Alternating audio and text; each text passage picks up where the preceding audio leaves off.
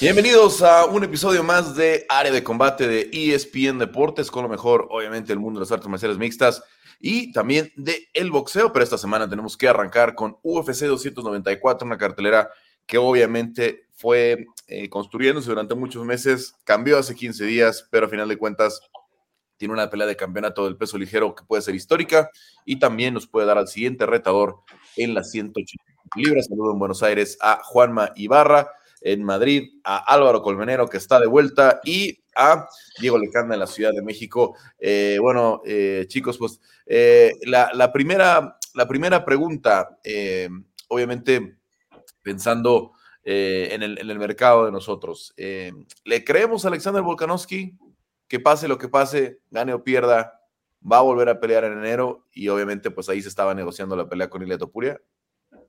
Vamos a darle paso a Colmenero, que vuelve después de tantos gracias, meses. Gracias, amigos. Gracias, ¿cómo, ¿Cómo os he echado de menos? Eh? ¿Cómo os he echado de menos? Sí, Carlos, sí, bueno, muy buenas amigos de Área de Combate, estamos de vuelta, ya somos eh, personas casadas, en este caso yo, y eh, estoy muy contento de estar aquí con todos vosotros, así que nada, con todos ustedes será un placer. Carlos, respondiendo a tu pregunta, yo le creo al 100%. El problema aquí yo creo que lo tenemos que derivar hacia otro lado, ¿no? ¿no? es lo que tú quieras hacer, es lo que vaya a suceder. Pasa lo mismo con Ilia Topuria y la pelea o encabezar un evento grande en el Bernabéu. Ya no es solamente lo que quieras, sino lo que te permitan hacer. Y en este caso, dependerá 100% de lo que ocurra este sábado, no hay más. Eh, dependerá de las comisiones, eh, de los médicos que le dejen pelear, ¿no? Dependerá del resultado del combate, pero no del resultado como tal, si, eh, de manera deportiva o dentro de cinturón o cinturón, sino el resultado físico y cómo él termine de estado el combate. Si está bien, si se encuentra con fuerzas, no hay motivo para no creerle porque lo ha repetido en varias ocasiones. Es verdad que puede llegar a matizarlo y al final decir, dependo, obviamente, de mi estado físico. No es un tío mentiroso, no es un tío que fuerce, es un tío con dos así, con lo cual a mí me da que, no va a evitar, no se va a inventar, me duele ahora el codo, me duele el otro, a no ser que haya una lesión o una suspensión médica, creo que va a pelear el 20 de enero contra Ilia Topuria. Todo dependerá de lo que ocurra con Magachev y, mm, bueno, eso lo hablaremos luego. Claro, no me quiero anticipar. Vamos a ver, vamos a ver. Eh, ya también está aquí Cristian Tetz, ahorita le, platicamos. Cris, Juanma. Carlos, creemos en las intenciones de, Alexander Volkanovski. Yo creo que él es sincero. Fue sincero cuando habló con vos, por cierto, muy buen material, Carlos. Eh, esa exclusiva con Alex eh, en el día de medio. creemos en las intenciones, él quiere hacer eso. Por algo que alguna vez hablamos acá, Carlos, de de las ambiciones de, construir un buen legado, de sostener dos cinturones, de mantenerse activo mientras dure esa ventana de competencia de Alex. Creo que él quiere honrar ese compromiso, porque aparte es un peleador muy activo. No es la primera vez que juntaría, esta va a ser contra Islam la tercera pelea de este año, Carlos, y si llega a haber un duelo contra contra Ila Topuria en enero sería la cuarta. No es la primera vez que Alexander pelea tantas veces en una ventana tan chiquita de tiempo, también lo hizo en 2014. Es un peleador que se sostiene mucho en el tiempo con sus peleas. Creo que la intención está en, en pelear, en sostener dos cinturones si es que gana el sábado, o de seguir por la vía de eh, volverse cada vez más gigante, las 145 libras, eh, con, la suma de defensa de cinturón. Yo creo que la intención está, va a depender, como decía Álvaro, de cómo sea esta pelea con Islam Makhachev. Parece poco probable que terminen los primeros rounds, dado el estilo de ambos peleadores. probablemente sea una guerra muy intensa. Habrá que poner unos puntos suspensivos que él los puso en la conferencia de, de prensa de ayer en Abu Dhabi dijo, es la idea, me encantaría, pero vamos pelea pelea. El, después del sábado les digo, Así que me parece que en la intención él cree eso. Hay que ver cómo termina esta pelea. Diego. Igual, igual. Creo que no depende tanto de, lo que él quiera, sino de las circunstancias, de lo que termine pasando. Que al final del día yo creo que es, muy probable, porque por el estilo de Islam no, no veo que, tendría que ser un, freak accident lo que le, tuviera que pasar para que no pueda llegar a, enero sano, porque por el estilo sería el control, el, eh, en el striking no sé qué tanto esté otra vez eh, dispuesto a, intercambiar Islam. Entonces, eh, de que quiere, 100%, de que pueda, veo las probabilidades a, su favor. pero pues bueno, ¿no? Todo puede pasar eh, y esperemos que sí, porque si no, eh, le, falte, pues sí, se le quedaría de ver un poquito a, a Ilia Topuria, que pues ya lo, tiene amarrado básicamente, ¿no? Y aunque le den una pelea con, contra Max Holloway por un, por un cinturón interino, creo que no es lo mismo. Entonces, esperemos que sí, y yo creo que sí lo va a lograr. Cristian, em, le creemos a Volkanovski que va a pelear en enero con, con Ilia Topuria, pase lo que pase en esta pelea del sábado.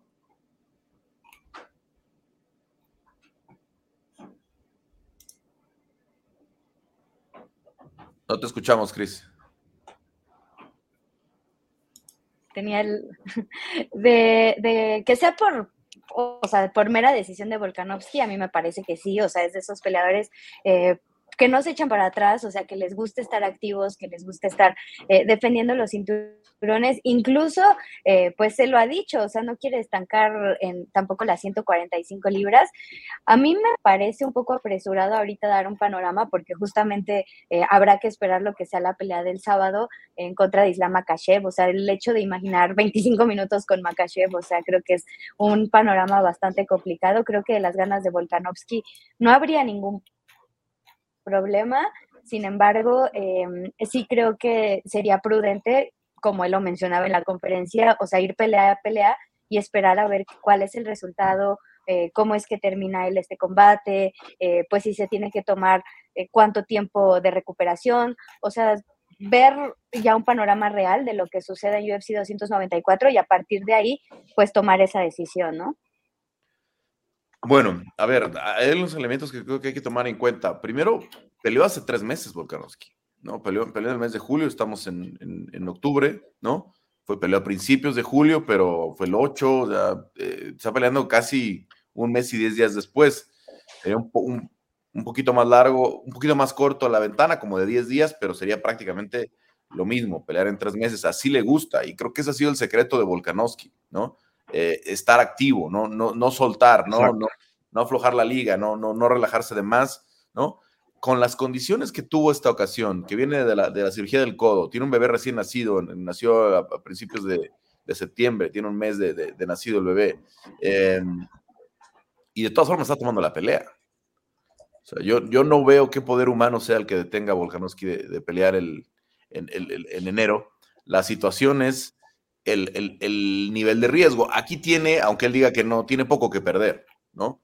Es un cinturón que él no tiene, ¿no? Nunca ha perdido en 145 libras, en 155, pues ahí está ya la, derrota con, con Islam Mahashev. Pero vamos a ver qué termina sucediendo. Eh, ahora sí, vámonos a la pelea, eh, pues a la pelea estelar. Islam Mahashev en contra de Alexander Volkanovski. ¿Qué es diferente? ¿Qué, ¿Qué, vemos en este caso?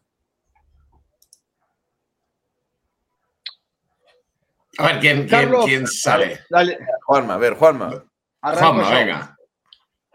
Yo la única diferencia que veo, chicos, es que ya ambos cuentan con experiencia de rival, ya saben qué enfrentar.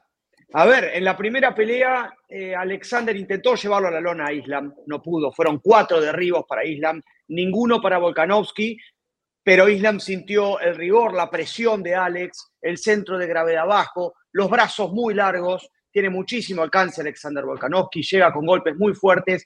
Además, Alex Volkanovski es un peleador de manos grandes, de piernas grandes, no es alto en estatura, pero eso engaña, porque tiene uno de los aspectos más importantes en las artes marciales mixtas, chicos, que es el alcance y cómo utilizarlo.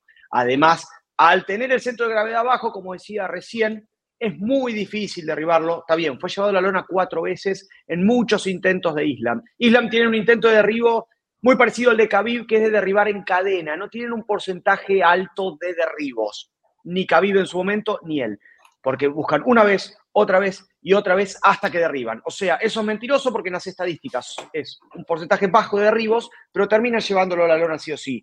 ¿Qué podemos ver?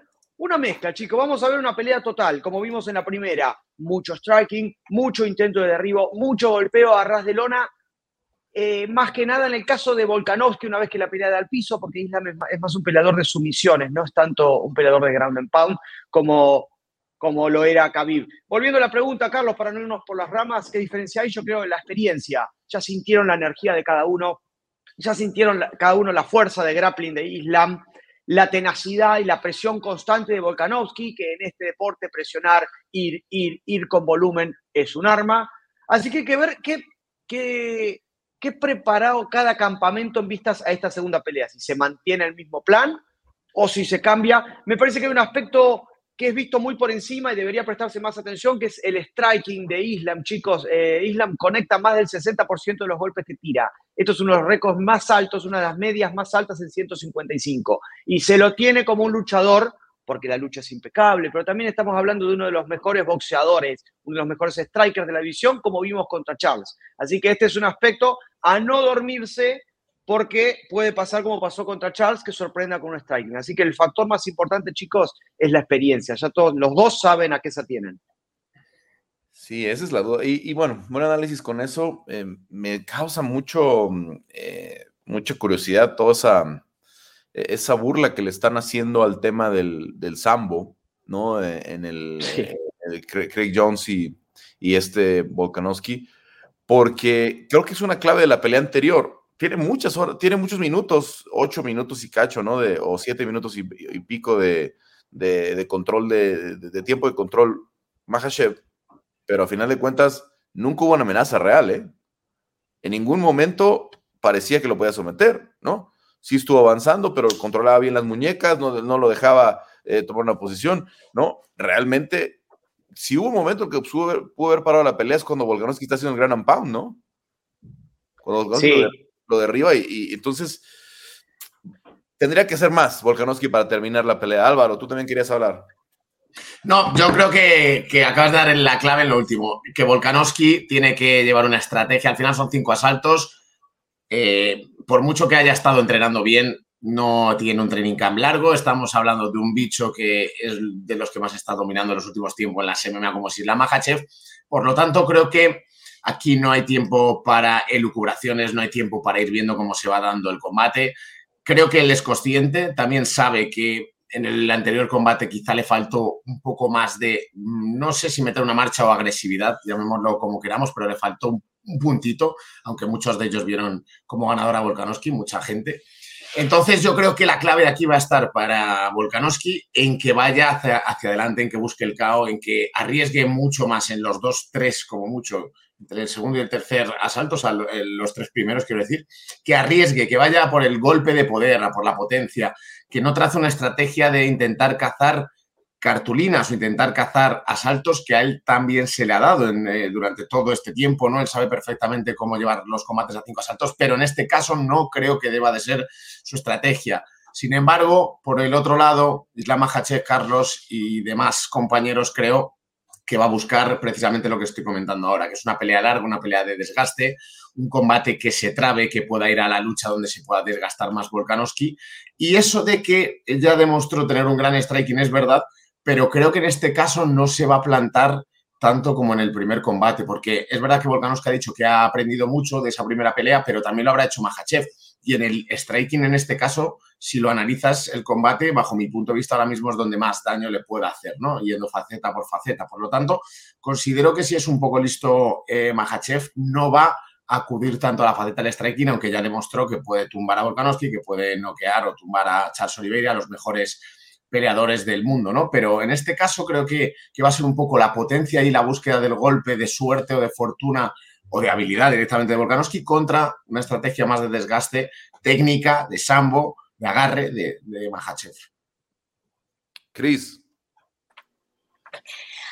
Híjole, a mí me parece un combate bien complicado para, para los dos, o sea, porque creo que el hecho de que ya se conozcan en esos cinco episodios eh, que fueron muy intensos, o sea, porque la verdad es que también lo que hace Volkanovski subir de división 155 libras, mucha gente decía, va a ser fácil para Makachev, pero Volkanovski demostró eh, pues que tiene agallas, que tiene poder, o sea, que estuvo cerca de finalizar, que además, o sea, sí lo llevaron al piso y lo que sea, pero resistirle también los cinco episodios de esta manera a Makachev, pues tampoco es sencillo, ¿no? Entonces, yo creo que desde que terminó el combate, eh, Volkanovski ya estaba pensando en qué podía corregir, creo que es un peleador que pelea tras pelea, eh, muestra una evolución, creo que eh, sí se enfoca muchísimo en mejorar, en mejorar cada área de, de, su juego. Y creo que él pensando en una revancha en 155 libras, aunque no sabía que se fuera a dar en UFC 294, creo que sí eh, trabajó muchísimo para corregir eh, pues esos errores y no tanto errores, o sea, creo que también en mejorar. Eh, que a lo mejor es lo que le hacía falta en el, en el piso. A mí me parece que es donde va a tener que hacer el ajuste mayor, porque como dice Juanma, o sea, en la pelea pasada, Makachev consigue los cuatro derribos y Volkanovski ninguno. Creo que mientras el combate se desarrolle de pie, que es lo que va a buscar Volkanovski a mi parecer, creo que él podría tener cierta ventaja, porque además, eh, pues pega bastante fuerte y Makachev lo resintió en el combate pasado. Entonces creo que el mejor escenario para él sería que se desarrollara de pie e intentara hacer una defensa de derribos mucho más efectiva que la que tuvo en UFC 200 284. Allá en Australia. Diego, con lentes, ¿tú qué opinas? Bien, eh, me los quito porque veo que se refleja todo, pero es que si no, no veo, no, veo mis apuntes. Pero creo que eh, son, creo que son muchas cosas las que sí cambian. Eh, a mi parecer, creo que la principal es la motivación de Volkanovski, porque es, es, una oportunidad más de ser champ champ, que podría no haber existido si, si, hubiera peleado con Topuria y a lo mejor Topuria ganaba, ¿no? Entonces, esta es una oportunidad que se le presenta, eh, que sabe que, lo, va a hacer, lo va a hacer grande como lo que quería y, además tiene esta, mentalidad de que sabe que se ganó al público en la última pelea, aunque haya perdido 4-1, él, él, terminó ese, ese último round arriba, eh, creo que terminó hasta en el pound for pound arriba de Islam después de esa pelea. Entonces, creo que sabe que, tiene lo necesario para ganar la pelea.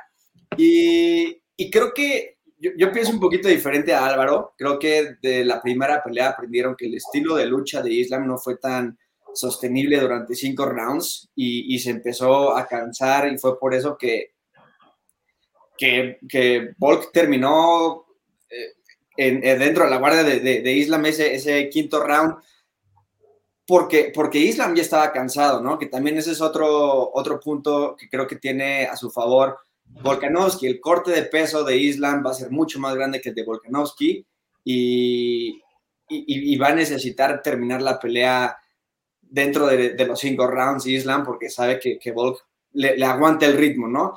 Eh, además de que en la última pelea fue, fue, un poquito sorprendente para todos que el striking de Islam estuvo a la par del, del striking de Volk, que creíamos que, que, iba a tener la ventaja, y que no fue tan fácil para Islam llevar al piso a Volkanovski, aunque, aunque lo hizo y dominó, no fue tan, tan, tan contundente como creíamos que iba a ser, ¿no? Entonces, yo siento que con esa experiencia Islam no va a, recargarse tanto en la lucha, sino en el striking, porque dijo que necesito guardar más mi cardio y aguanto, los strike, eh, aguanto en el striking con, con Volkanovski, ¿no? Entonces ahí se va a, nivelar un poquito más la balanza, Volkanovski va a tener más oportunidad de, conectar estos golpes de poder, que estoy de acuerdo que necesita eh, apretar más y, creo que creo que va a ser una pelea más de striking que de piso.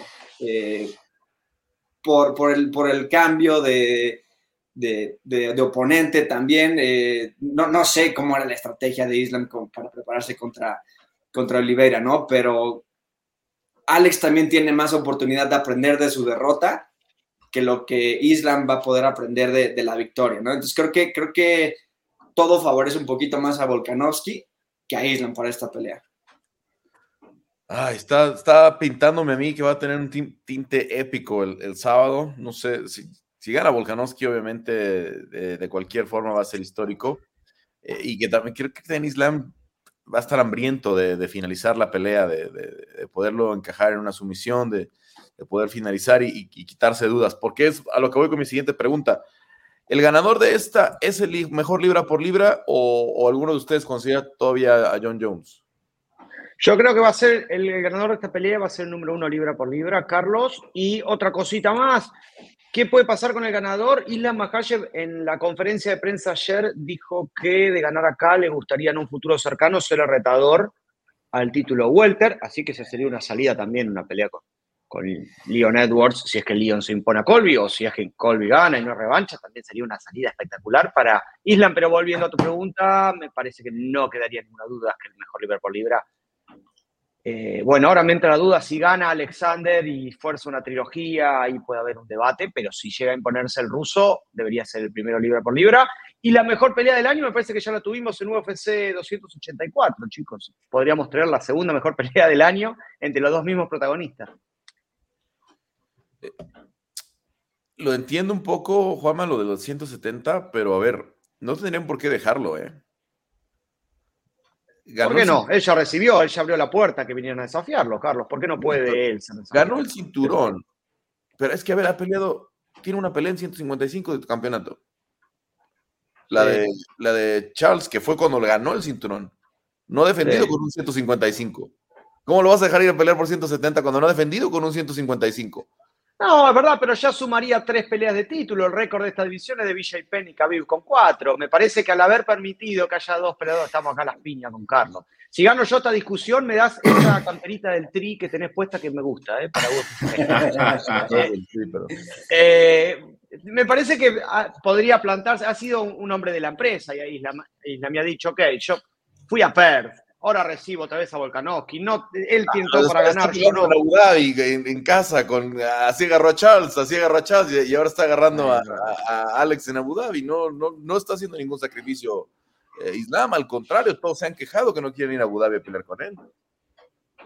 Pero para todos. Sí, eso sí. A mí, la verdad, no, no, no, me hace sentido que vaya todavía a 170. En 170 hay muchos asuntos pendientes. Está Belal Mohamed, viene Shavkat Rachmanov o sea, hay, hay muchas ahí, este, obviamente está Colby con, con Leon, vamos a ver qué pasa.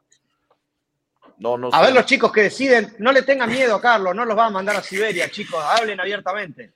Es que está enfadado, oye, Carlos, es está enfadado. Lo has cabreado. A ver, la, pregunta empezó, la, pregunta empezó, de quién era el, el, pound for pound y ahora estamos hablando de Islam en 170. Ve las defensas de Volkanovski antes de intentar 155. Vean el recorrido de Volkanovski antes de. Eh, eso sí. Sí, yo, yo, creo que una de las cuestiones con Islam. Ya los venden muy barato, eso de quiero los dos cinturones. Sí, bueno, todos quieren dos cinturones, ¿no? Pero a ver, o sea, cuando, cuando domines tu división y cuando no haya duda de que nadie puede contigo, lo, intentas, pero. Por eso el pound for pound sigue siendo John Jones. Nos guste o no, nadie se le acerca. Como sigue activo, no podemos decir que, que Islam o, o Volkanovski es el pound for pound. John sigue activo, va a pelear en noviembre yo, yo veo más a Volkanovski como, como el mejor libra por libra, o sea, porque ha barrido toda la división de peso pluma, o sea, realmente, eh, ¿quién le falta enfrentar? O sea, le falta Ilia, ya le ganó tres, sí, tres veces a Max Holloway, o sea, realmente yo veo más a, a, Volkanovski si gana este cinturón, o sea, sí lo vería como el mejor libra por libra, porque te está hablando de un peleador eh, súper completo, o sea, de que sería doble campeón simultáneo, o sea, yo lo veo más a él que a Islam, y no por demeritar lo que ha hecho Islam, pero como dice Carlos, o sea, ganó el cinturón a Oliveira, lo defiende con Volkanovski, que subía de las 145 libras, y una de las cuestiones con Islam y lo que ha pasado durante su camino y es que, o sea, le falta enfrentar a muchísimos rivales de 155 libras que son muy poderosos, o sea, Charles le ganó a todo el top 5, o sea, el único que no le ganó fue a, fue a Islam. Entonces creo que en esta cuestión Makachev sí tiene que ir barriendo también su división para pensar en algún punto subir de categoría. O sea, creo que primero se resuelve esto y, consolidarse como, o sea, no estoy diciendo que no sea un campeón válido, que lo que haya hecho no valga, o sea, porque tiene el cinturón, pero sí tiene que consolidar ante los ojos de la afición como un campeón que le ha ganado también a todo el top 5 del peso ligero. A ver. Pero si en un mes John Jones le gana a Stipe Miocic, que para muchos es también el mejor peso de toda la historia. No va a ser entonces otra vez el pound for pound que limpió la división semipesada durante no sé cuántas generaciones y ahora viene y finaliza así le gana en tres minutos. Si le gana a Stipe Miocic. O sea, estoy de acuerdo que Volk está haciendo cosas impensables y, se está metiendo en la discusión de, uno de los mejores eh, pesos pluma y a no, todavía le falta para ser uno de los GOATs, pero e, e, es, o sea, sí, sí, está, sí, está haciendo cosas grandes, pero no podemos negar que ahí sigue John Jones activo. Si Jones ya Pero ¿qué le falta? Está invicto en las 145 libras, o sea, ¿qué le falta a Volkanovski? ¿no? Si gana el título, o sea, aunque ya haya limpiado el top, Aunque ya haya limpiado el top, ¿cuántas defensas tienen los GOATs? ¿No? estamos hablando de, de, Jones, ¿cuántas tiene de GSP? Falta. pero espérate, Diego. A ver, el libro, el mejor libro por libro no estamos hablando de la historia, ¿eh? No, es...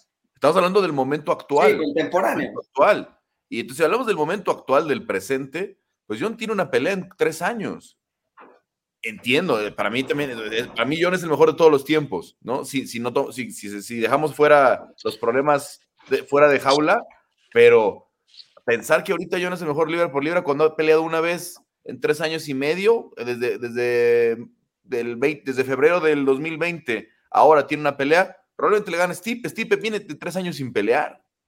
Sí. Bien. O sea, sí, pero, pero no es, culpa de, de, de, Jones que en la división pesada. él se retiró tres años. Él se retiró tres años. Eso sí es su culpa. Eso, eso no lo. Ya, eso, eso, eso sí, pero de todos modos. Nadie. O sea, a mí, digo, eh, John Jones es, top tres. Yo lo veo atrás de estos dos, ¿no? Sin duda, y, y hay mucha gente como tú que lo tiene el número uno, ¿no? Lo, lo, entiendo. Pero vamos a ver qué pasa después de esta, porque Álvaro no le hemos dejado hablar nada de la. De la... No, lo mío era sencillo. Yo, iba a decir que, por supuesto, que con la actividad ahora mismo que están teniendo tanto Mahachev como especialmente Volkanovski deberían de ser ellos y que el ganador, obviamente, tendría que posicionarse sin duda alguna como número uno. Ahora, ojo, si John Jones gana a Steve Miocic, me da igual que lleve tres años fuera a Miocic. Yo pondría a John Jones en el número uno. Pero primero tiene que pelear y ganar. O sea, al menos este mesecito dejaría delante al que gane. Carlos, convengamos que John viene ganando desde toda la vida, desde que debutó contra Andy Guzmán en UFC 60 y 57, no perdió nunca, perdió una sola vez con un código ilegal, es campeón desde 2011.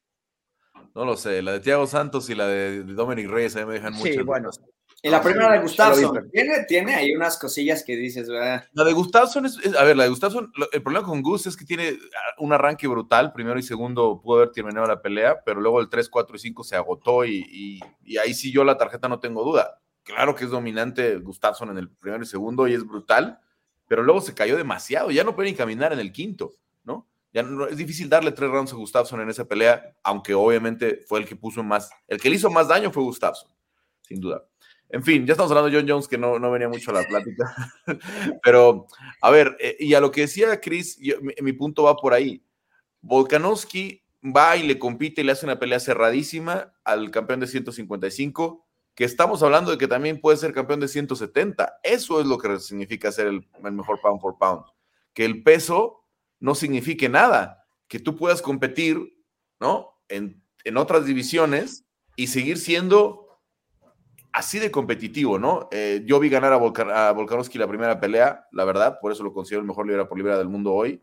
Em, y si Volkanovski peleara en peso gallo, ¿no? Imagínense lo que puede hacerle a Sean O'Malley, ¿no? Porque tiene, tiene, tiene, la, tiene la, tiene la, el, el, alcance, tiene, la, tiene las tallas para ser peso gallo.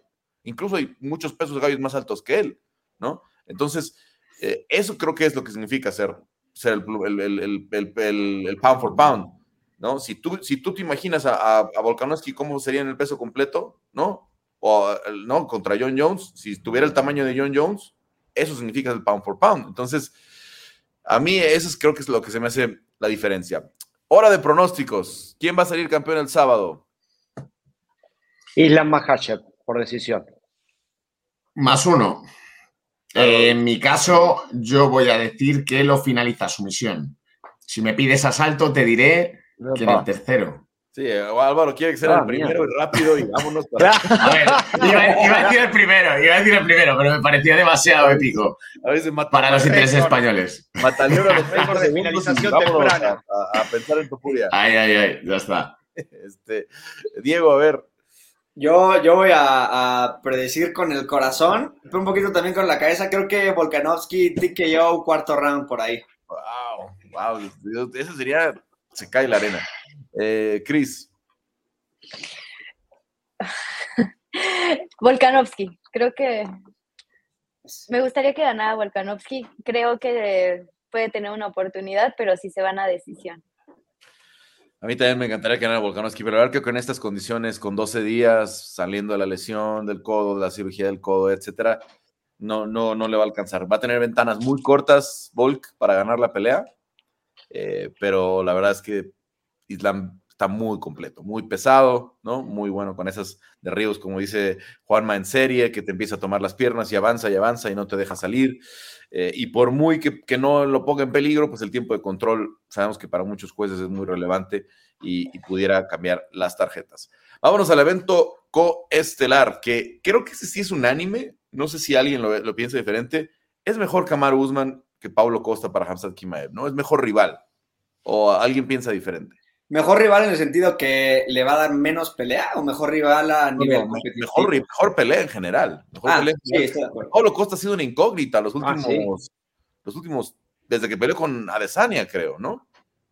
No, no llega ni en peso o quiere pactar 205 libras, se cae, se tira peleas, esto y lo otro. La última pelea buena que dio fue la de Luke Rockhold, ¿no? Sí, Carlos, igual mejor pelea para nosotros que vamos a ver el show. Me parece que mucho mejor pelea Paulo Costa para Hansan Chimaev. Menos, menos estructura, no se sabe nunca cómo llega las peleas. En el juego de lona no, no, no, no tiene la capacidad para defender los derribos de Hamzat. Me parece que Kamaru es un, es un desafío muchísimo más complicado. Estuvo muy bueno el duelo dialéctico que mantuvieron eh, eh, en la conferencia de prensa, en donde Kamaru dijo que mezclando es, eh, es, el mejor del mundo. no sé si es el mejor del mundo, pero directamente está entre los dos o tres mejores peleadores del mundo mezclando y tiene razón a ese buen striking que tiene, con ese jab liderando los intercambios. Le sigue una de las mejores defensas de, de derribo de la historia de UFC, muchísimo cardio, buena técnica en el clinch para posicionar la cabeza, para llevar la pelea al suelo. Será la enjundia y el ritmo demencial de un Hamzat, que también es una incógnita porque pelea prácticamente una vez por año por esos problemas de visa que tiene, ahora radicado en Abu Dhabi, no puede entrar a Estados Unidos por, temas de, papeles, nunca sabemos cómo llega, pero ha demostrado una clase absoluta. La única vez que fue incitado al caos fue contra Gilbert Burns en una pelea que para mí la perdió, para los jueces eh, la ganó, es una de las mejores peleas del año, fue contra Gilbert Burns en un duelo que va a ser eh, cardio y ritmo demencial contra estructura y muchísima técnica. Me parece que va a ser un show para nosotros a la altura de la pelea estelar. De hecho, estuvo, me pareció que estuvo muy buena la, decisión de UFC de llevar a esos cuatro peleadores a la conferencia de prensa y no al resto, porque fue un, tiroteo entre todos, fue, estuvo muy bueno. Así que la gente que, la quiere ver, la quiere seguir en lo que fue en las redes de UFC español, está muy buena. Me parece que es un desafío mucho más grande para Hamzat, que ya dio a entender que se va a quedar en las 185 libras, algo que muchos aquí mismo lo dábamos por sentado. Tremendo duelo, Carlos, mucho más complicado, pero a mayor riesgo, mayor recompensa, porque quien gane esto va a poder competir tranquilamente por el título de peso medio. Sí, se ha abierto la puerta, ¿no? Con lo que anunció Israel Adesanya, que fueron unos meses que les decía yo por acá, les adelantaba hace unos días, ¿no? Antes de que Isi lo, lo dijera, ¿no? Que pintaba para que fuera así, por muchos temas personales que tiene Adesanya que, que, que resolver. Pero bueno, eh, ¿es mejor, eh, Diego? Perdón. Es, es, 100% mejor a, todos los niveles. Eh, competitivo, creo que la lucha de Usman va a, va a ser un, no un problema, pero no es la misma lucha que tiene Costa, entonces en, en ese lado eh, lo hace más competitivo. Eh, en el striking sí creo que Kamsat es, es mejor, pero el, tamaño de Usman en, 185 puede ser muy interesante. Entonces, eh, también al, no tener que cortar peso, creo que se va a, traducir bien la velocidad y el poder de Usman. Y creo que para Usman es, de las mejores opciones, porque ya se había quedado en un punto, creo que Juan me dijo muy bien la semana pasada, Max Hollowayesco, en el que ya había perdido dos veces contra, contra Leon, ¿no? Entonces estaba ahí en un, en un limbo en 170, que ahora en 185 se le abren las puertas hacia todo, ¿no? Eh, aunque pierda, si da una buena pelea, queda en un muy buen lugar, en una división eh, que, que, le da para, para mantenerse relevante. O sea, quiero ver, y quiero ver acá solamente el... le ganó al actual campeón, le ganó. Exacto, entonces creo, y, creo que queda en una posición interesante con, con peleas con peleas muy buenas, la verdad, para, para quedarse en 185 y, reinventarse un poco. Gano o pierda, creo que Usman debe aprovechar esta oportunidad. Eh, también ya, ya, no es, ya no está tan, tan joven y, y, la velocidad de, de, los nuevos pesos welter, la, la, edad con la que vienen. Tú hablas de Shabkat, yo soy fan de Jack de la Madalena. Entonces, eh, es, es, es, una muy buena oportunidad para, para Usman, es una gran pelea para los fans. Tiene 36 Usman, ¿no? Entonces, eh, creo, que, creo que le cayó como anillo al dedo, la verdad. Bueno, em, de acuerdo con eso, Diego, eh, Álvaro, Cris, eh, no, no, recuerdo yo, bueno, no, no conozco la verdad a sus rivales de Brave, a la mayoría, pero no, nunca ha enfrentado a un luchador. Eh, Sí, ahí que era malísquero, Carlos. No, acá en UFC. Ah, no, en UFC no. Un shootero como Gerald Mirchart, pero nunca un luchador. Gerald es muy bueno en el juego de sumisión, pero no, no, no lucha. Sí, sí, pero no la lucha. Y además le duró 14 segundos esa pelea o... sí, el primer disparo, la, la el primer recto derecha lo, lo acorraló. Yo sí voy a decir, voy a decir una cosa que es verdad que no era MMA, pero, joder, vimos cómo, cómo compitió, cómo jugó un poco con Jack Hermanson, que estamos hablando de alguien que lucha y mucho, y. No, no, no. parece... Que Germanson es jiu-jitsu, no es lucha. Ya, bueno, pero también, pero también tiene nivel, pero también tiene nivel de lucha. No, no, pero es lucha, vale. De, un división 1 como Camaro Guzmán. Ah, vale, vale, no, no, no, hombre. de, ese nivel, de ese nivel de esa talla no. No ha tenido un luchador delante. Un puro, pues un Bounikal o algo así no ha tenido delante. Han buenos grapplers. Gerard Michel es un buen grappler, pero con la, la base de lucha que es, es, yo no veo, la verdad, cómo Hamzat pueda llevar al piso así a, a, a, y se va a tener que fajar con él, como lo hizo con Gilbert, y Camaro es mucho más técnico que Gilbert.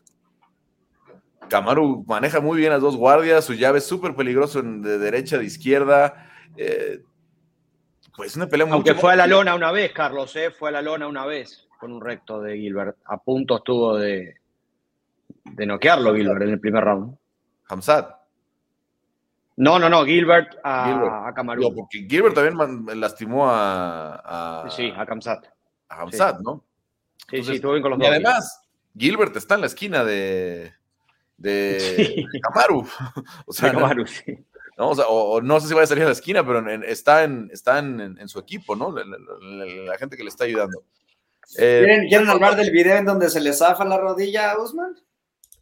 Pero, a ver, para empezar, yo no entiendo esa estupidez. Y ya no, yo no entiendo por qué siguen haciendo los, los, Open Workouts. ¿Por qué siguen haciendo ese tipo de...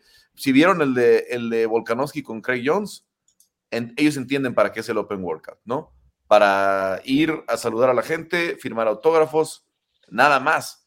Porque, eh, de hecho, ya, ya prácticamente son muy pocas, muy pocas veces que vemos Open Workouts no tiene sentido hacer una rutina realmente en, el Open Workout. No puedes enseñar mucho de tus combinaciones que realmente estás trabajando, ¿no? Y nada más es, da especulaciones como esta, ¿no? Yo, la verdad, no creo que Camaru, si se le hubiera salido la rodilla, hubiera seguido, ¿no? Eh, si se, sale, se, le salió la rodilla, es el final de su carrera ahí, ¿no? Eh, que, que, era lo que suena, ¿no? Porque le dice que algo, something pop, le dice que algo, ¿no? O eso se entiende, ¿no? O se interpreta a la persona que grabó el video. Pero al final, eh, yo quisiera creerles tanto a Justin como a, como a Kamaru, ¿no? De que no es cierto, ¿no? Y vamos a ver, ¿no? Se va a notar. Kamaru tiene más. Tampoco te lo iban a decir, ¿eh, Carlos? Tampoco te lo iban a decir. No, no, es que, es que la verdad no, creo que, no creo que se presente, ¿eh? O sea, si, si de verdad salió la rodilla, no tiene sentido que se presente. ¿No? Porque va a ser como lo de. No, pero puede ser que escucharan un crujido que no tiene por qué ser una salida, una rotura, una recaída, ¿no? Pero sí que escucharan algo que no les haya gustado del todo, ¿sabes? En la conferencia reaccionó con mucho humor, ¿eh? En la conferencia de prensa reaccionó con muchísimo humor y dijo, quédese tranquilo, van a ver lo que funciona en mi rodilla el sábado. Lo tomó con mucha risa, Deina se rió también y dijo, dejen de ver toda esa porquería que circula en internet. Bueno, deja de organizar los Open Workouts, Deina. ¿no?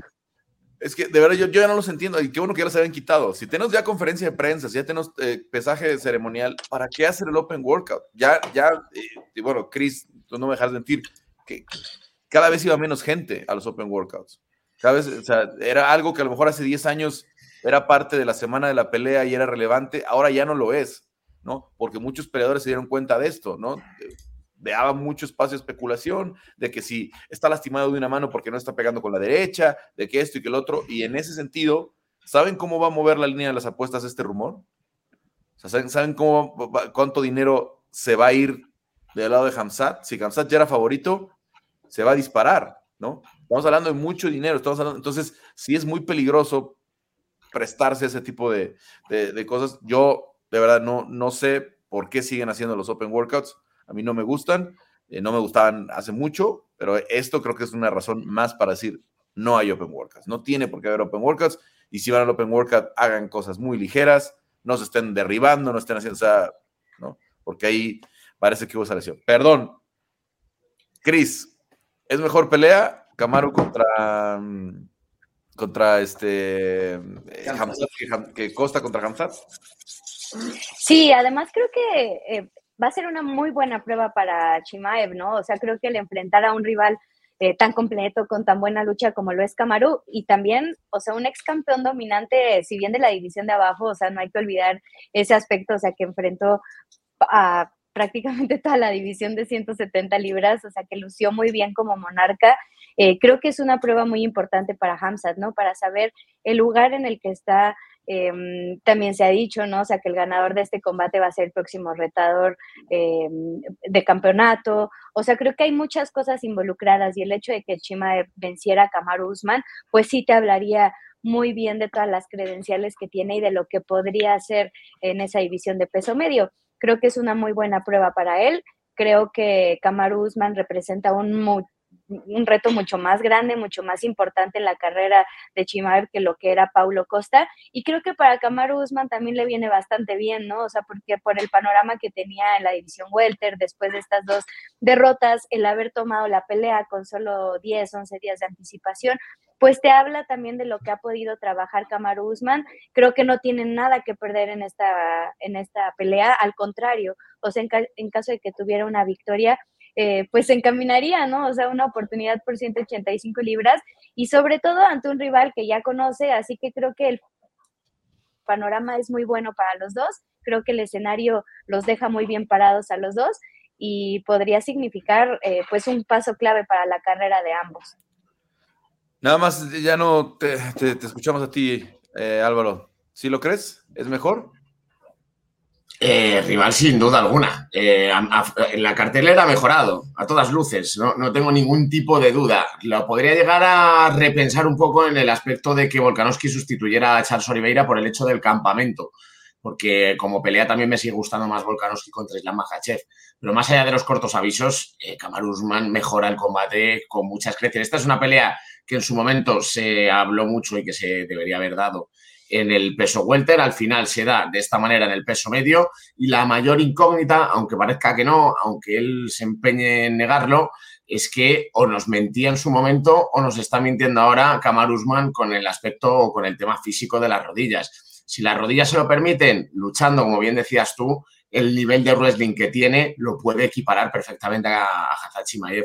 De hecho, a mí lo que más me apetece de ver este combate es comprobar de verdad dónde está el techo de Hantachi Maef en el aspecto de dominio. Es decir, si va a poder levantar como levanta a Daniel Cormier en la semana de pelea, ¿no? en algún vídeo que vemos, si, va, si vamos a ver ese dominio, de, ver un Cabarusman pataleando en algún momento, lo dudo mucho, la verdad, pero me gustaría verlo.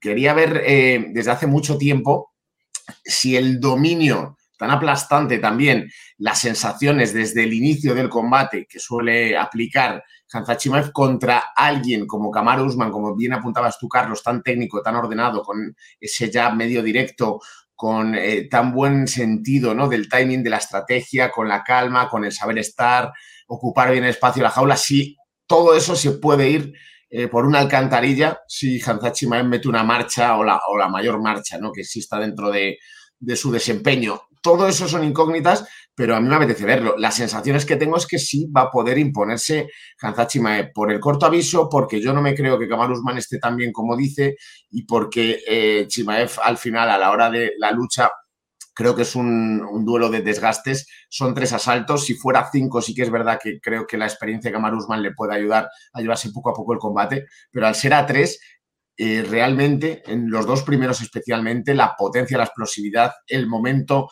en el que está de su carrera, Chimaev, y sin un recorte de peso tan fastidioso como el que hacía en una división menos, creo que sí que va a darle para imponerse a Kamar Usman. Pero claro, tampoco podemos hablar así a la ligera, ¿no? De, ¡buah! Como son 11 días ya va a ganar seguro. No, no, no. Aquí sobre la mesa va a ofrecer mucho Kamar Usman, pero el problema lo va a tener en el monstruo que tiene delante y el estado de forma en el que se encuentre, ¿no?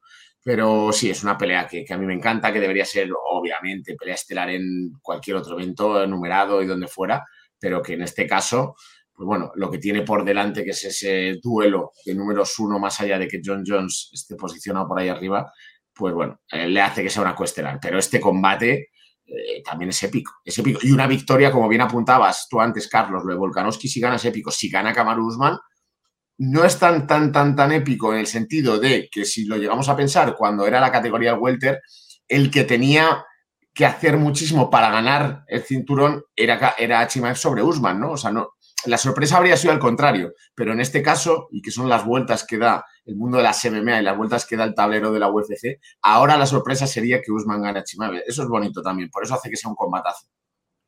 Sí, digo, el problema, o que le quita un poquito de lo épico y todo eso, es que no hay un cinturón de por medio, ¿no? No vamos a ver ese gran momento de... pero, hay un title shot, ¿eh? De dos tíos que acaban de subir. Sí, eh, vaya, pero, pero no es el... Eh, no, no es lo mismo, no es lo mismo. le da esa, y, no va a ser uno, van a ser dos, los de, de Alex, ¿no? Si gana. Sí, sí, sí. Eh, incluso también lo de Islam. A ver, pero este, no quiero. me, cayeron hoy mis impuestos, por eso estoy de mala. No, a lo mejor. a lo mejor. A mí me cae, a mí me cae mañana, Carlos. Eh, a, lo mejor. Pero, a ver, yo sí tengo muchas dudas con, este Hamzat, ¿no? Con, eh, eh, que tomó con 24 horas a, este Kevin Holland, ¿no? Ya ni siquiera lo veo, eh, después de lo de Gilbert Burns, ya ni siquiera lo veo siendo un reto complicado para Sean Strickland, ¿eh? Sean Strickland lo va a pasear. A Sean, Strickland no se le va a acercar. A Sean Strickland, o sea, no se le va ni a acercar. No sé si han visto luchar a Sean Strickland alguna vez. Sean, Strickland lo echa muy bien. Tiene muy buen sprawl, bajarlo es complicadísimo, ¿no? Y, de verdad tiene una, o díganme quién luchó a Sean Strickland y lo dominó en el piso y cuando han visto a Sean Strickland eh, así, ni, con Jared Cannonier, ninguna de esas peleas que a lo mejor han sido flojas, pero no, y, si se le pone al, intercambio Sean Strickland, se va a comer siete por cada uno que meta a Hamzat, ¿eh? Y, pero ninguno de ellos era luchador, no, no ha enfrentado a grandes luchadores, Sean.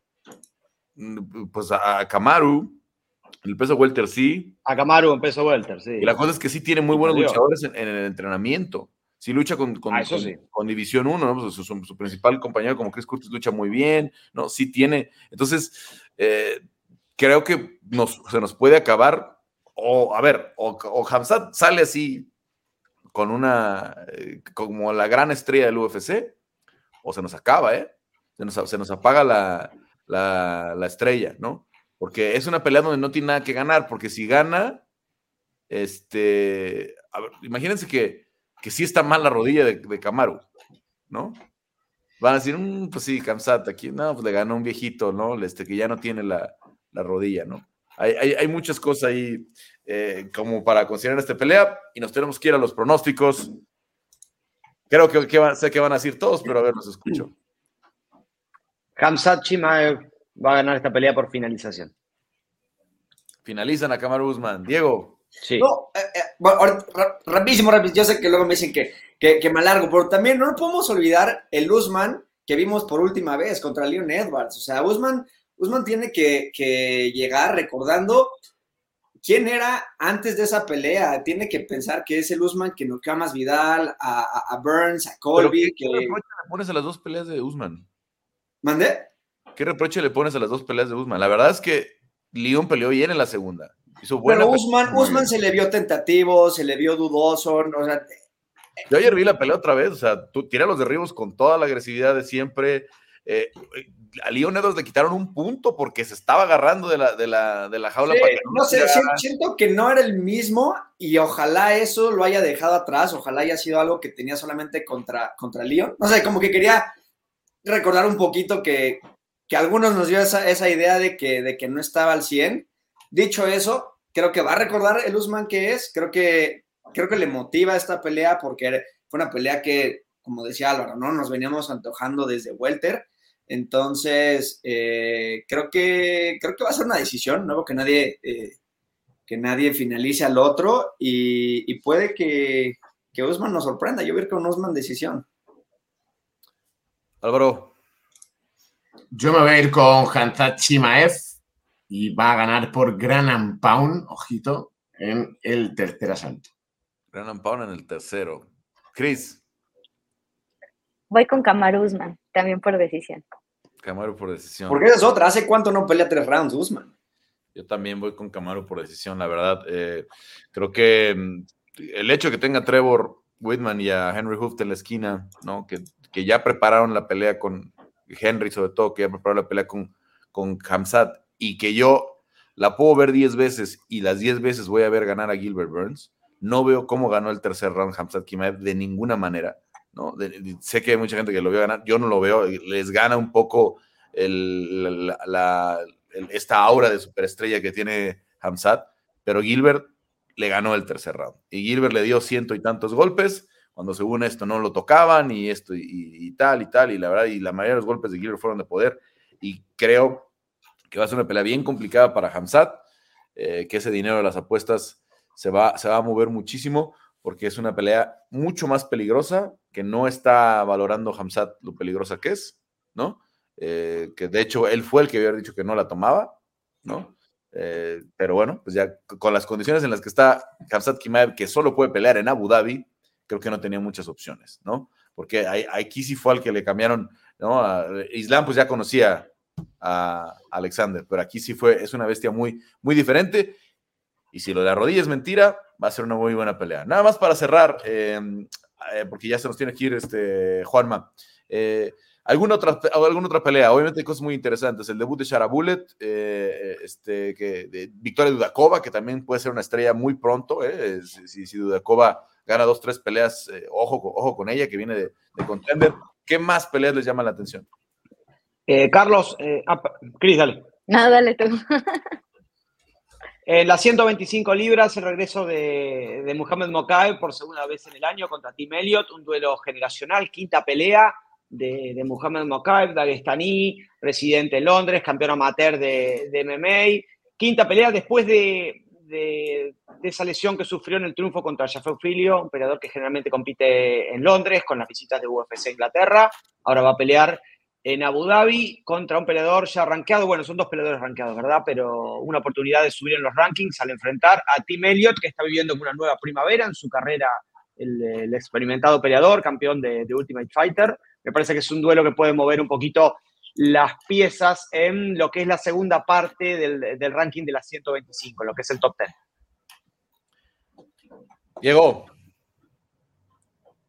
¿alguna otra? No hay nadie de último. Sí, sí, sí. Yo, me tengo, yo me tengo que ir, obviamente, con, con la pelea de, de, Johnny Walker con, con Ankalaev.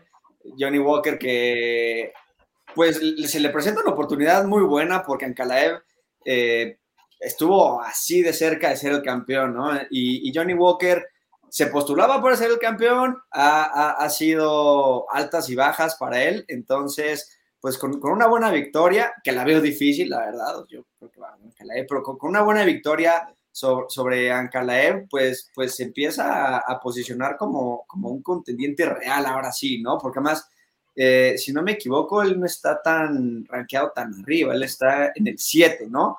Contra un Ankalaev que está en el 2. Entonces, con una victoria se brinca a, 3, 4, fácil. Eh, entonces, pues esperemos que, le dé para, para poner un buen show, como siempre lo hace, pero Ankalaev, pues con su lucha y demás, eh, vamos a ver cómo se da esa pelea. Y esa puede ser de las que, otra que nos dé un retador, ¿eh?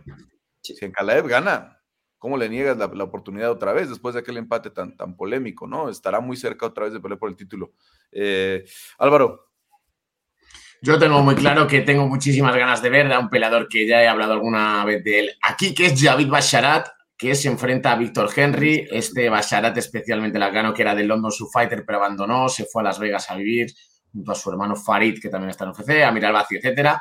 Es un pelador súper completo, ya lleva un 3-0 en UFC, 14-0 en su récord profesional es eh, un background de, taekwondo muy bueno, pero mejoró mucho en la lucha. Y si algo le puedo achacar, y que creo que por eso tengo mucho interés en este combate, que puede ya romper esa racha, es que sus tres han sido por decisión y le he visto un tanto conservador para lo bueno que es y lo técnico que es. Especialmente tiene muy buen pateo, tiene buenas manos y sin embargo ha tirado bastante por la lucha, por derribo, por posicionamiento. Entonces eh, se enfrenta a un Víctor Henry que también tiene sus dos victorias potentes en sus últimos tres combates que es un luchador que ya tiene más experiencia que él, que tiene, pues ahora no recuerdo, pero tiene cerca de 30 combates profesionales, eh, creo recordar, y que además es bastante agresivo. En Japón antes de llegar a UFC.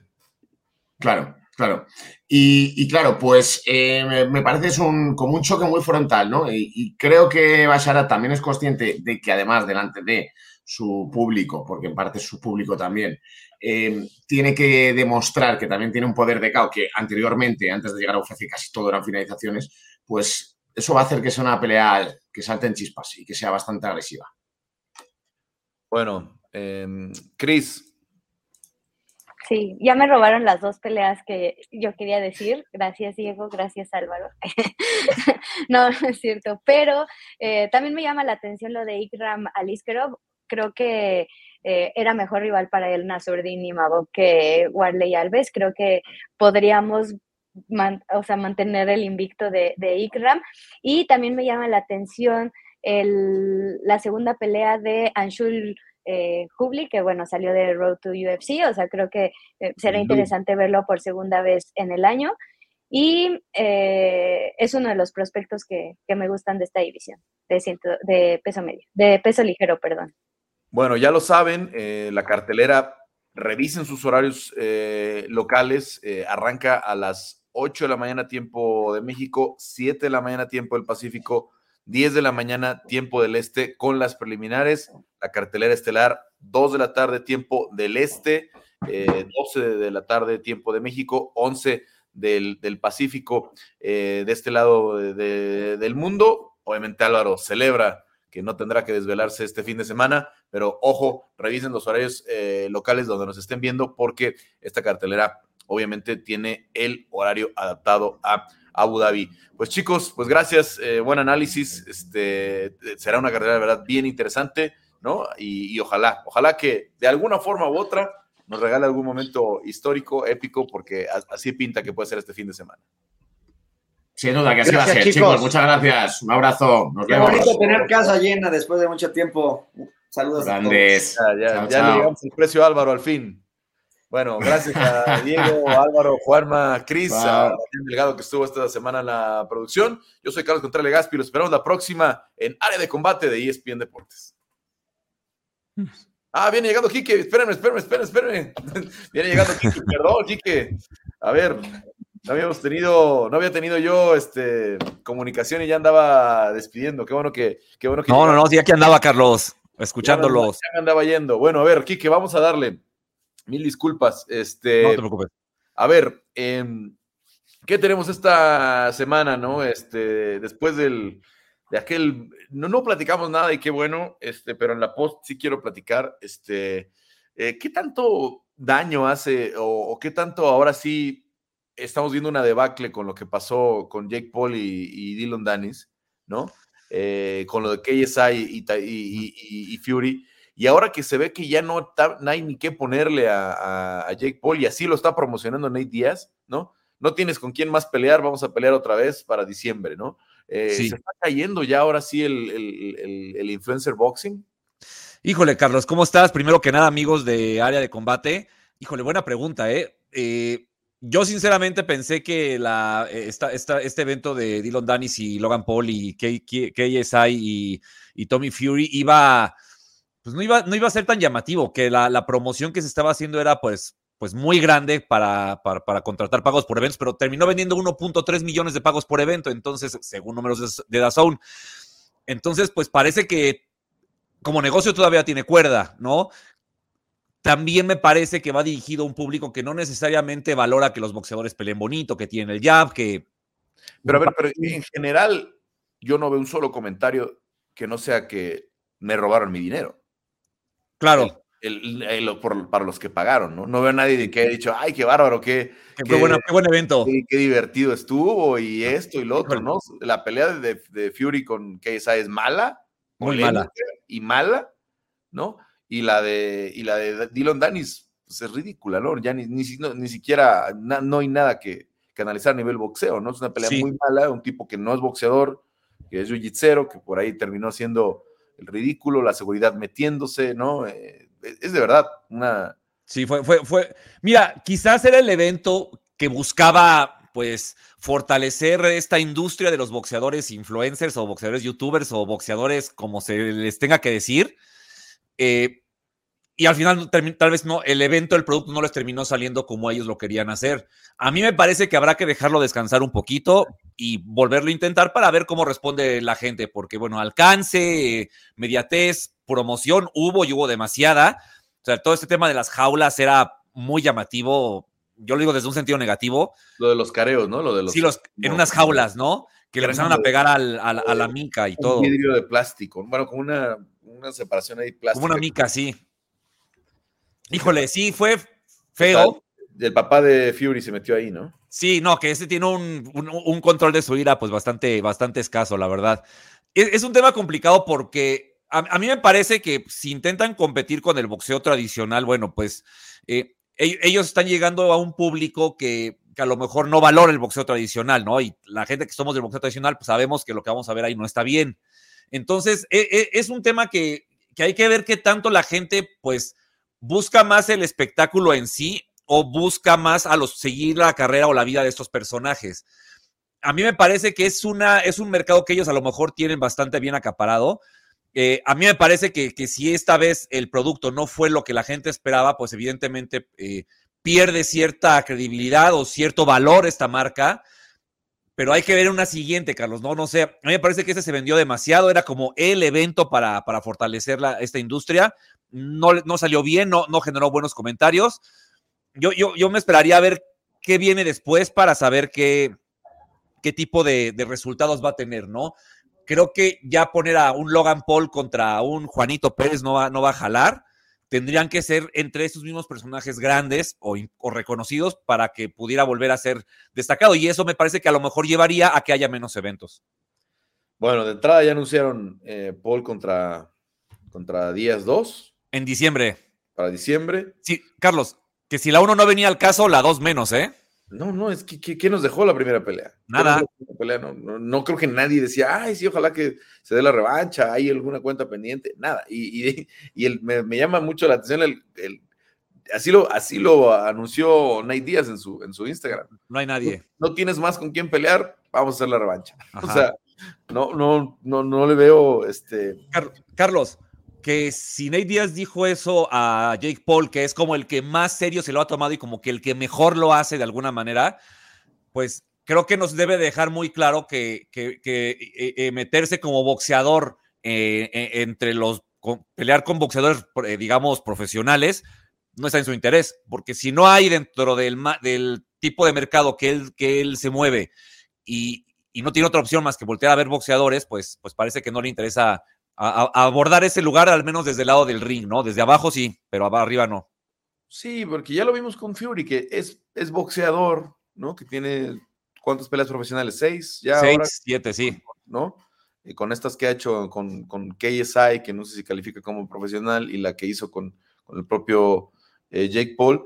Y de ahí no avanzó Jake. Ya vimos que no está para, ¿no? Ese cuento de que un día iba a pelear por, por el título mundial, etcétera que no, es realista, no es realista, no, no va a pasar, no, no va a llegar a esos niveles eh, de, pelear por un título mundial, a menos que sea una cuestión súper extraña, algún cinturón inventado, ¿no? Este, que, podría darse. Por ahí aparecen, por ahí aparecen, ¿no? Pero que la realidad es que pues tendría que recorrer al menos un camino de siete, ocho peleas como mínimo con profesionales. Sí. pelear con clasificados para que un día lo viéramos en una pelea de, de campeonato, ¿no? Al menos siete, ocho de esas que no las va a hacer, que no tiene cómo ganarlas, no tiene los recursos para ganarlas, ¿no? Le puede ganar a Anderson Silva de 49 años, le puede ganar a, Tyron Woodley, a Ben Askren, que no son boxeadores, que los hace subir a 190 libras cuando peleaban en 170, ¿no? Eh, que en esas condiciones, pues sí, puede, puede, puede sacar provecho, pero eh, pelear con eh,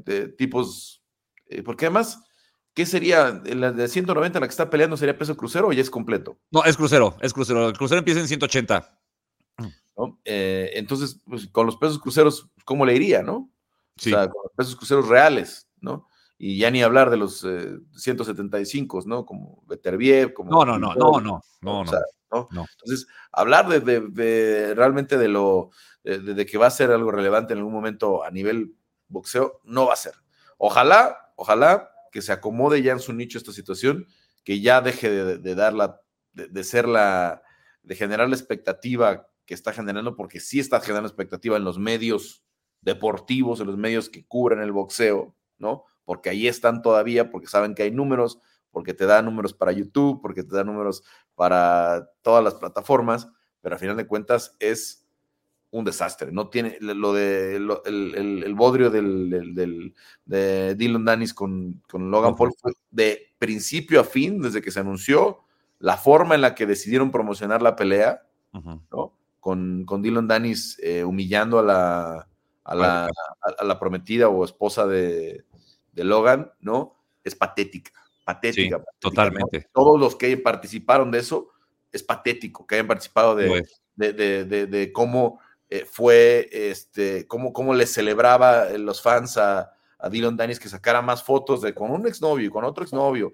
y esto y lo otro, ¿no? Cuando la chica, pues la verdad, siempre ha sido un personaje incluso hasta cómico en su, en, en ese, con ese, con ese trato y la verdad es que Logan Paul no hizo, ¿no? Realmente, si de verdad hubiera como, si hubiera estado en desacuerdo, hubiera cancelado la pelea, ¿no? Seguramente. Dicho, no te vas a llevar tu bolsita de, un, de cuántos millones de dólares, no sé cuántos eran, olvídalo, porque Dylan Danis es un eh, peleador de MMA mediocre, tiene por ahí dos peleas en Bellator, con, contra Don Nadies, contra gente que, que realmente tiene récords muy, muy cortos, ¿no? Este, o, o, poco relevantes.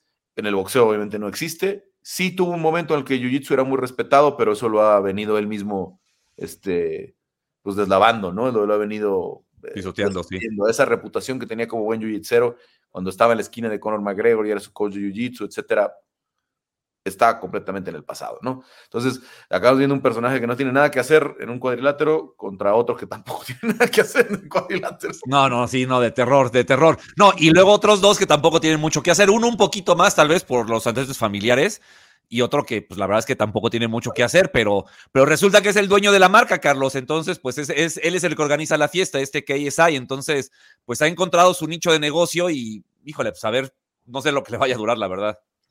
A Logan, la verdad, lo han aceptado muy bien el mundo de la lucha, de la lucha ¿No? de, la, de, la, WWE y eso. Lo han aceptado muy bien. Ok.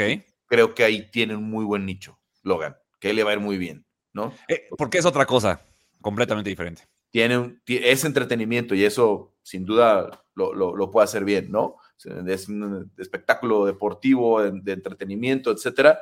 Y eso le sale muy bien. Y eso, y con eso le sirve muy bien tener ese seguimiento gigantesco que tiene y etcétera pero esto del, del, del, del fue el sábado, ¿verdad? Sábado a mediodía ayer en Manchester. Misfits se llama el, eh, la marca.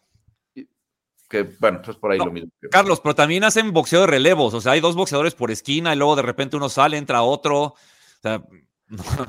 Sí, son, son situaciones, bien, a ver si, si el consejo no quiere sancionar una pelea de mujeres de tres minutos.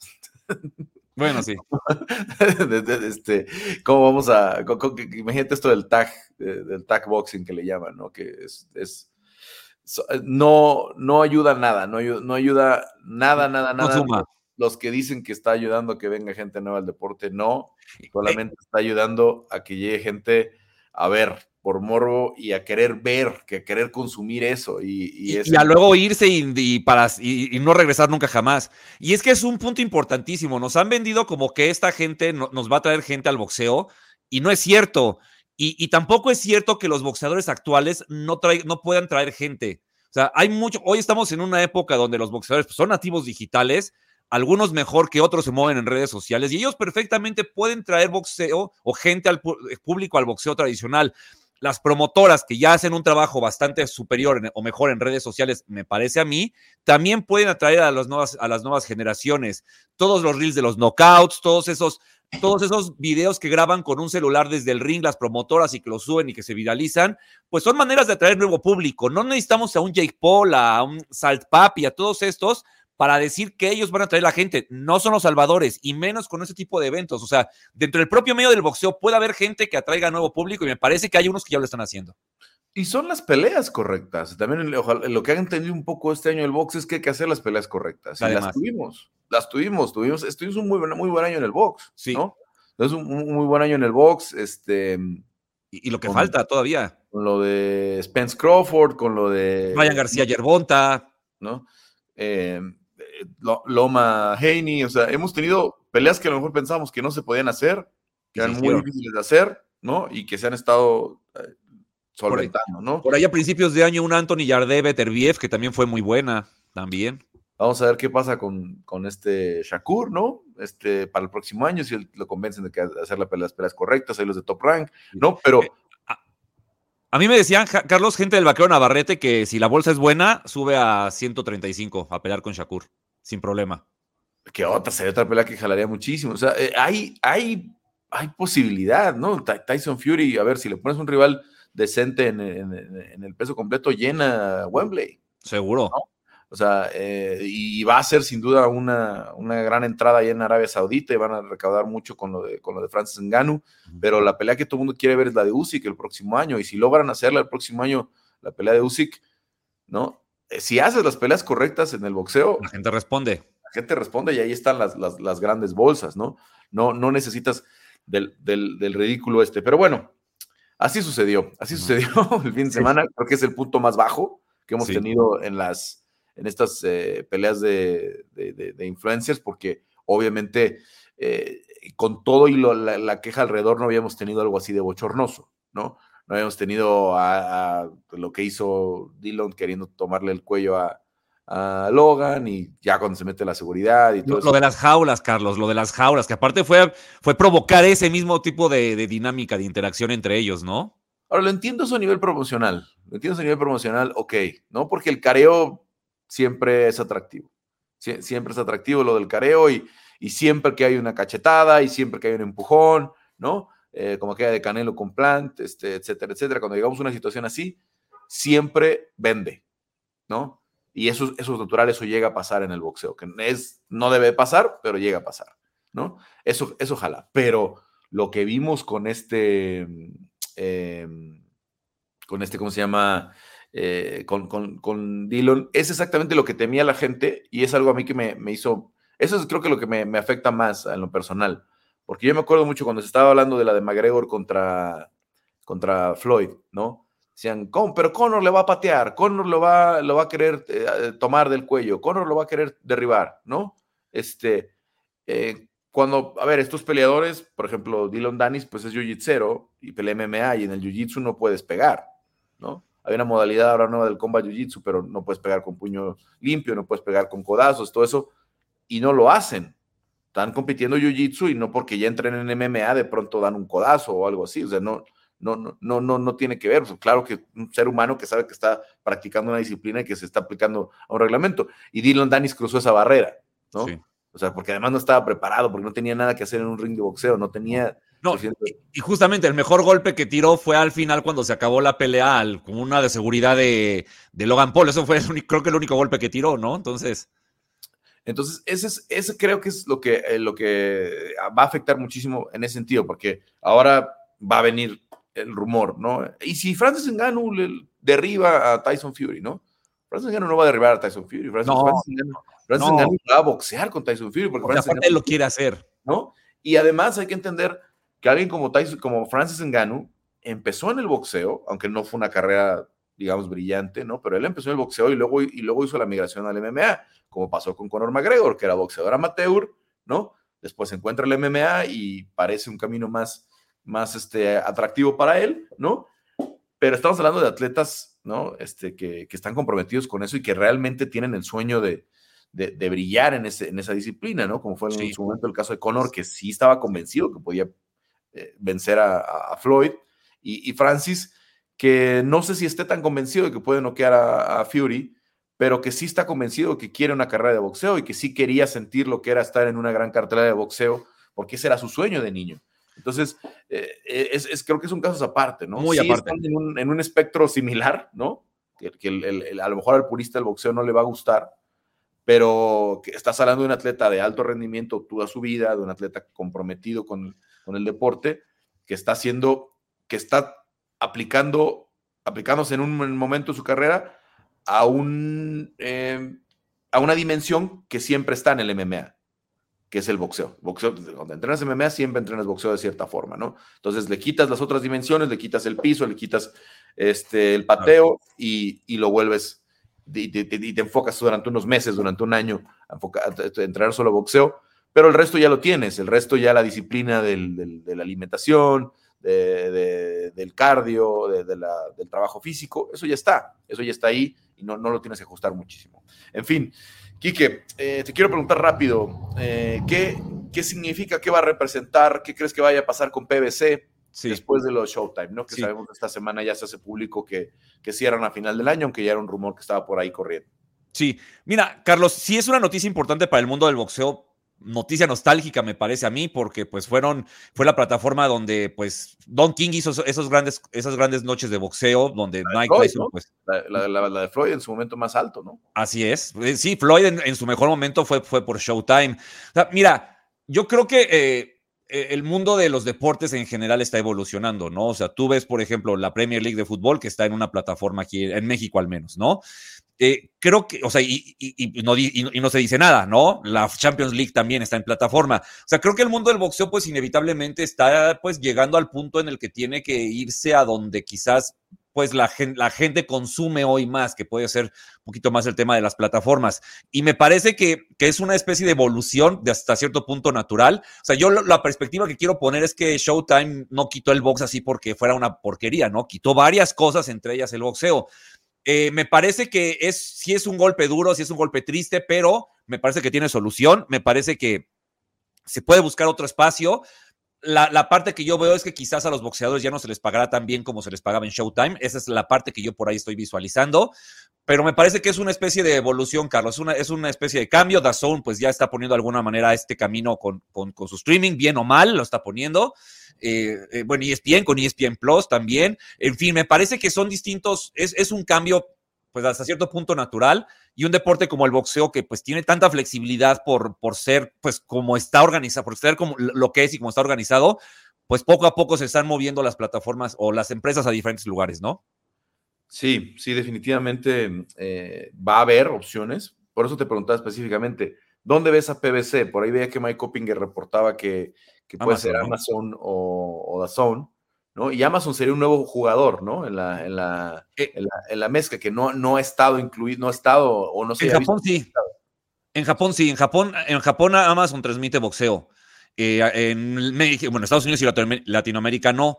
Pero sí sería, sería interesante ver cómo, da, cómo Amazon. Amazon, pues, Amazon le, entró ya con el fútbol americano, ¿no? Ajá, con los jueves por la noche. Ajá. Pero no lo habías visto con boxeo. No, no, y, y, quizás un poco lo que me parece yo la duda que podría tener de Amazon es qué tanta capacidad de producción tienen ellos, ¿no? Por sus propios medios. Entonces, eso sería lo único, ¿no? A menos que le pidan, le den el dinero a PBC y tú haz la producción, haz todo y nada más danos, danos la señal y nosotros la, publicamos, ¿no? Y habría que ver, pues, si es solo para Estados Unidos, si es para Latinoamérica, si va a Europa, ¿no? O sea, al final, pues, cada país tiene, tiene una cuestión de derechos y habría que ver. Se habla, si se habla mucho del tema de Amazon, a mí me parece que sería un buen, un buen jugador y un jugador, pues, que me parece es hasta cierto punto accesible para el público en general. Y, y, pues veremos, ¿no? En, qué termina todo. Yo siento que Al Heyman pues va, va, a lograr hacer algo porque lo ha hecho desde hace, desde tiempos, o sea, desde otros, desde otros momentos. Y, y, en algún lugar va a caer el boxeo de Premier Boxing. No, no, no me parece que sea como, como que se vaya a cerrar y Caleb Plan se quede sin pelear y cosas de ese tipo y es relevante. Bueno, viene, todavía alcanza a hacer PBC con, con Showtime, la de. Eh, Benavides, Benavides Andrade. que es la última, ¿no? De las que tiene ahorita programada. según yo sí, según yo en diciembre. Y leí algo, no, no, eh, tengo entendido que en diciembre, por ahí estaba leyendo en diciembre a Emantas Stanionis. Puede ser que eh, hagan una más en diciembre. Pero el último pago por evento es ese, ¿no? Ah, sí, sí, sí. Ah, bueno, eso sí. Que, se suponía que los pagos por eventos los iba a mantener Showtime. Entonces, más bien, Canelo, ¿dónde, va, dónde, dónde vamos a ver pelear al Canelo, no? Es que es la gran pregunta, ¿no? Si se diera Benavides Canelo en mayo. ¿Dónde va a pasar? ¿Dónde la vamos a ver? ¿Quién va a hacer la producción?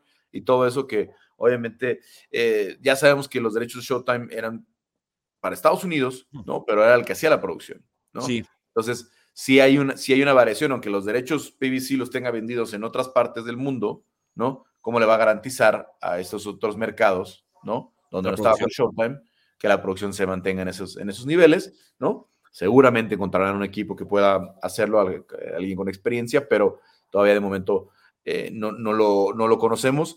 Y es que es Canelo, ¿qué otras estrellas tiene el PBC? Porque la verdad es que este año tuvieron funciones muy grandes. Benavides, la última pelea de Crawford fue con PBC, Errol Spence, eh, por ahí anda eh, Subriel Matías, que me parece un buen Yerbonta. Yerbonta Davis, sí. Yerbonta, Davis está con Premier Boxing. Eh, pues está Deontay Wilder también. Pandy Ruiz está, está, por ahí también. Em, ¿Quién más? pesos chicos. Tienen a Manny Rodríguez, el puertorriqueño peso, campeón peso gallo. Al Puma Martínez, digo que él no, o sea, es más bien para el mercado latinoamericano. Y bueno, son rápida, así rápidamente los que, los que me acuerdo. Bueno, Brandon Figueroa, eh, Stephen Fulton, Rey Vargas, o sea, son varios nombres. Son muchas carteleras, son muchas carteleras que a ver en dónde terminan aterrizando, ¿no? En, este, con PBC para el, para el próximo año. Seguramente tenemos noticias pronto porque ya falta bien poquito para que, para que se nos vaya el 2023, estamos un, un par de meses. En fin, Quique, carteleras interesantes para este fin de semana antes de irnos. Eh, es un fin de semana bastante ligerito, Carlos. Me parece que lo, más destacado es Jack Catterall contra Jorge Linares. Jorge Linares es, híjole, me parece que es como una pelea de nostalgia, ¿no? Un boxeador que 2007, 2012, esa generación de grandes boxeadores, pues Linares estuvo ahí. Él ya a sus 38 años me parece que está muy lejos de ese, de ese prime o de esa, o de esa expectativa. Tiene tres derrotas consecutivas él pues quiere seguir boxeando y está en su derecho, pero no, no esperemos ver a Jorge Linares de, de, de, Mercito Gesta, de Basilio Lomachenko, de, de Juan Carlos Salgado. No, no esperemos ese Basilio Lomachenko. Digo, ese Jorge Linares, pues. Esa es el sábado, ¿verdad? Así es. El sábado. Otro? ¿Mande? ¿Alguna otra? Nos bueno, está también Golden, Golden Boy, presenta a Alexis Rocha, uno de sus, su carta fuerte me parece en peso welter ante pues todo el tema de salud y que, y que este Vergil Ortiz va a subir de categoría. Alexis Rocha me parece un muy buen boxeador al que se tardaron en, darle el valor que merece, me parece a mí. Y pues se presenta este fin de semana ante un Giovanni Santillán que, que es un buen boxeador, pero me parece que por ahí ha tenido un par de ayuditas con los jueces en, sus últimas peleas. Bueno, pues ahí está aquí que la próxima semana tenemos mucho que platicar. Sí. Vamos a casa llena para hablarlo de Fury contra Engano sin duda, ¿no? Y, tendremos mucho, mucho, muchos comentarios. Pero bueno, eh, muchas gracias como siempre. Te escuchamos en el estilista. Perdón por la bienvenida. No, no pasa nada, no pasa nada. Sí, sí yo también me tardé en avisar. Perdón por la bienvenida bruta, pero ahí estamos. Y eh, bueno, platicamos la próxima semana aquí, que muchas gracias. Saludos, Carlos. Ahora sí, gracias a Damián Delgado que estuvo haciendo milagros en la producción esta semana. Yo soy Carlos Contreras Legaspi y lo esperamos la próxima en área de combate de